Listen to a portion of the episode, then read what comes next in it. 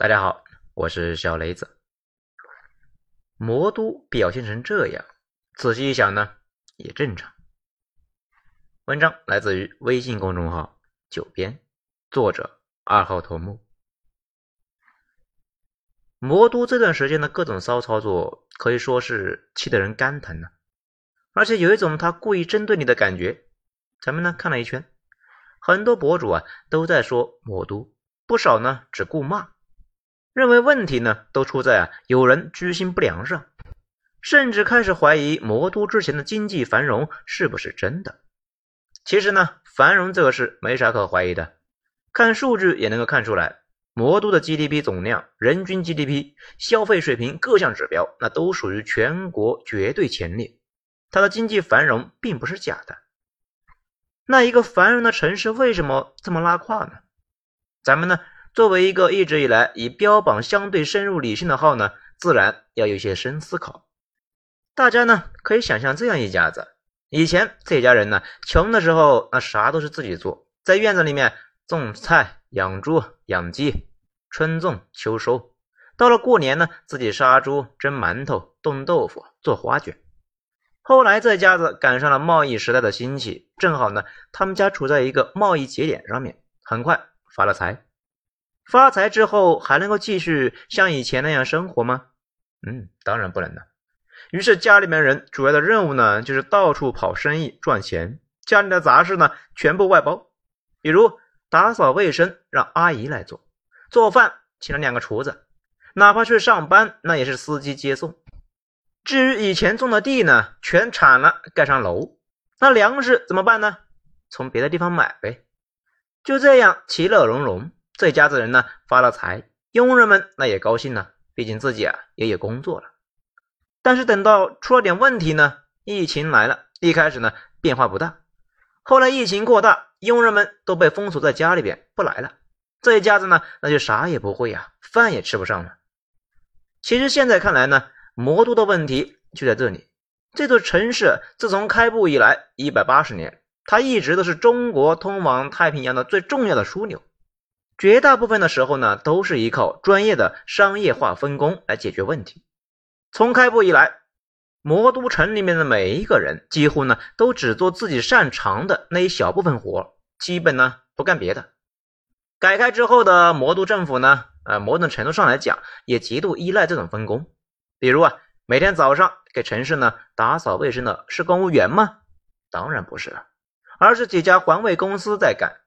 每天排的长队把物资送到千家万户的是公务员吗？当然不是，那也是无数商家根据订单排货，然后呢再通过专业的运输公司给拉进去。进一步讲，魔都世博会什么的，那达到了世界级的水准，是因为魔都的公务员们擅长艺术设计，并且会盖场馆吗？当然不是。魔都市政府通过竞标呢，把所有项目分拆成一个小小的业务包，然后呢，让专业的商业公司去做了。比如场馆应该是什么样的？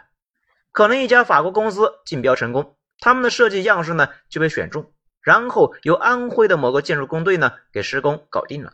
到了开业那一天，可能大学生志愿者在附近呢维持秩序，组织大家呢欢乐的玩耍。这样转一圈，政府的工作量非常小。而且呢，由于引入了商业竞争，商业公司为了拿到竞标，肯定会压低价格来报价，并且呢，提高服务质量。一来二去，整体的水平那自然是精益求精。尽管其他城市呢也是购买服务，但是没有一个城市啊像魔都这么彻底。而且这是一种良性循环，商业水平高，魔都的赋税呢自然就充足，可以大规模的购买市场服务。政府成为了消费者，进一步促进了商业繁荣。这一点呢，大家应该不反对吧？如果不是这次疫情呢，魔都的市政水平呢，虐其他百分之九十的城市两条街啊！当然了，这两天很多人是不认可这句话的。咱们跑过了中国几乎所有的三线以上的城市，个人感觉魔都这一轮的疫情爆发确实很强。也就是说呢，这次疫情它非常拉胯。他以前市政很强，这两件事情呢不矛盾，都对。但是问题啊，就出在这种模式太过于依赖商业活动，一旦商业活动停了，整体啊就崩了。而且呢，就跟上面那个大户人家很久不做饭的一样，佣人来不了，那饭也不会做了，全家都在那里啊吃生菜叶子。前期精准防御时期呢，政府通过精确跟踪每一个病例，不破坏市场环境，那个时候应该是全国做的最好的。但是后来奥密克戎的强传染性把精准防疫搞崩之后呢，随后魔都开始封城，商业活动啊基本崩了。某东某猫它也停了，这个高度依赖商业化的城市呢，基本上就被打懵了呀。这段时间呢，不少人在骂魔都，这倒和封城期间太多人没饭吃一样，生活呢过得太顺利，没有容灾系统，碰上麻烦呢就不知道怎么过了。在电影《亿万》里面有个情节，男主的公司跟其他华尔街对冲基金一样，严重依赖计算机交易平台，后来呢？碰上大麻烦，需要紧急抛售掉天然气股份的时候呢，系统却被人黑了，一堆交易员坐在那里呢，啥也干不成，只有几个老同志拿出纸质的记事本，找出里边的联系人，用电话呢进行交易，成功解决了危机。这段时间魔都发生的事情呢，就有点像高度依赖的系统崩溃之后啊，得赤膊上阵了，但是呢又没有相关的能力，毕竟呢多少年没这么干过呀。深圳却留下了快递业务，基层呢也很年轻化。通过这个角度呢，重新审视这几天的团购啊，也能够发现这个城市的商业化已经深入骨髓。原有的商业活动停了之后呢，又在极短的时间之内发展出了一套来。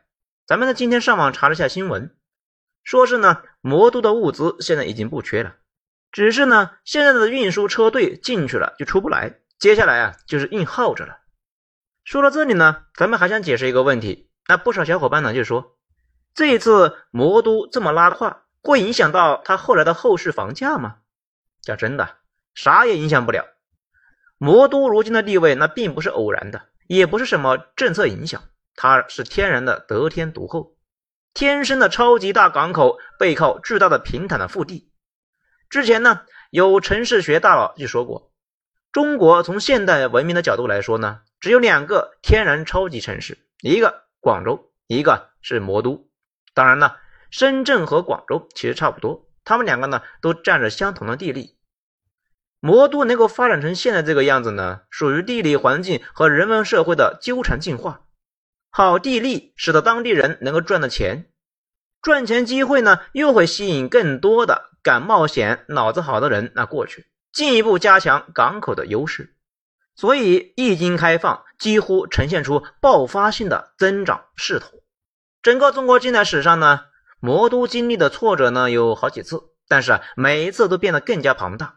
哪怕在计划经济时代，魔都和海外大部分的联系呢都被中断，魔都依旧是全国前二的超级城市。一旦开始搞市场经济呢，立刻就远远的超过了其他城市。就算大家再不喜欢这个城市，也改变不了这一点。这个事结束之后，魔都依旧是一线城市。其他城市的房价呢？看产业、看人口、看政策，而一线城市可以啥都不看。一线城市的资产呢？这个核心就是货币，是人心，甚至可以说啊，一线房产的本质就是货币问题。这怎么理解呢？现在的大环境之下，货币持续蒸发是一个毫无疑问的问题。这两天的情况呢？大家也看到了，政府其实呢不太想放水，但是没招啊。整个市场眼巴巴的等着政府呢降准降息，钱出来之后自然会进一部分人的口袋，反正呢是要造富嘛。普通人有了钱之后，第一反应应该是怎么能够让钱翻倍，而富人呢有了钱想的却是啊保值。这也是为什么普通人总是呢对年化率百分之二十收益的产品那都是嗤之以鼻啊。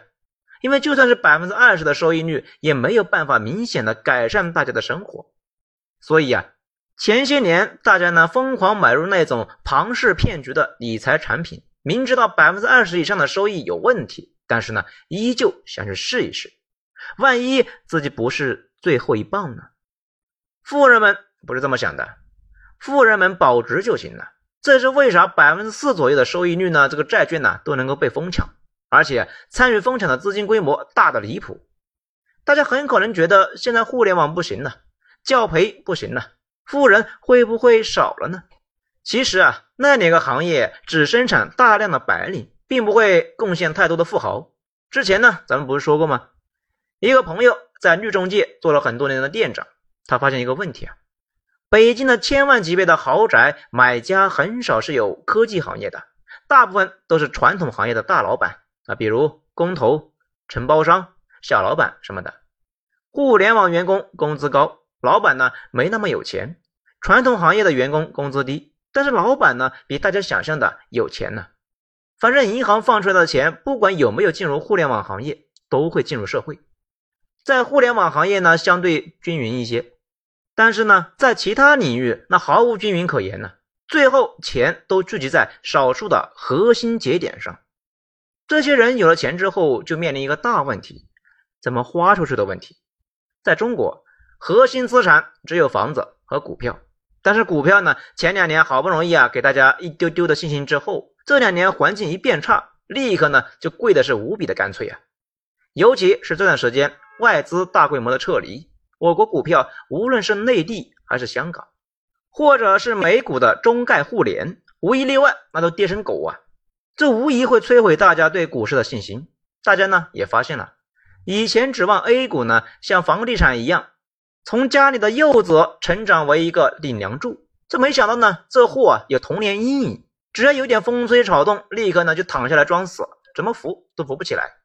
所以转一圈下来之后呢，民间只能够通过房产保值，政府呢也想通过房产来救市。一线房产在中国不仅仅是资产的问题啊，更是人心所向的问题，尤其是有钱人的人心聚集地。有人说，魔都作为一个一线城市，那不就是产业太集中吗？把魔都的一些优势产业搬出来不好吗？其实呢，国家也想啊，但是搬不动啊。魔都尽管房价非常高，但同时啊，也能够给出高的离谱的工资和发展机遇，所以高手愿意在魔都待着。你把公司搬到其他地方呢，他们干脆就辞职了。比如一个研发中心想搬到合肥。里面所有人工资不变，月薪两万的人那可能就很高兴的就过去了。但是啊，月薪十万的人就不一定了呀。他们不想离开上海，因为他们担心呢，去了二三线城市之后呢，自己贬值了，也担心自己的孩子啊没法上国际学校，更担心孩子将来还得回一线。而大部分人关心的房价问题，对于顶尖的人才来说，它不是啥问题。这个事咱们自己呢也经历过。我们公司之前呢，把一个不太赚钱的部门呢，从北京搬到武汉了，将近一半的人欢天喜地的就跑过去了。但是，那几个骨干全部离职，并且转眼间就拿到了高薪，在北京换了一家公司呢，继续上班。某种意义上来讲，一线城市房价居高不下呢，也跟这群人有关系。这懂了牛人不愿意离开一线，而富人要保值，把中国所有的能够保值的城市啊拉出来。也就只能够有北上广深了。之前的杭州姑且呢可以一战。这段时间互联网大规模裁员之后，杭州出现了大量的法拍房。我知道的呢，就不少互联网从业者失业之后啊，在杭州找不到工作，第一反应那也是把老婆啊孩子留在杭州，自己呢则是去魔都碰碰运气。也就是说。魔都这种商业氛围浓厚的城市，可能在处理疫情的时候很拉胯。不过呢，搞钱确实有的一套啊。只要搞市场经济，它就能够风生水起，进一步的吸引大量的冒险者和人才去那里打拼。时间长了，差不到哪里去。不过呢，前提是他得挺过这一轮的疫情。反正呢，病毒这玩意呢，才是真正的唯物主义者，专打所有不服的。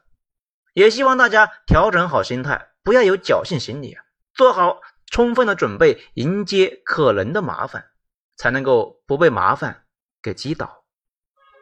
好，今天内容以上，喜欢的话呢，点一个五星评价。我是小雷子，精彩，咱们下章见。